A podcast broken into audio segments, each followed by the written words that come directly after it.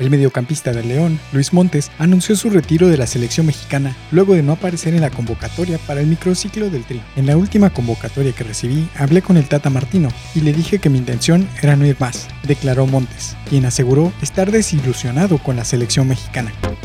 En otras noticias, el piloto de Fórmula 1, Carlos Sainz, criticó la manera en que Racing Point terminó el contrato del mexicano Sergio Pérez. Es una pena, porque el equipo en el que él, Sergio Pérez, ha confiado y el que prácticamente salvó de la bancarrota, por fin consigue producir un buen coche y no contarán con él, lamentó el español. Por el momento, las escuderías Alfa Romeo y Haas son las principales opciones para Checo.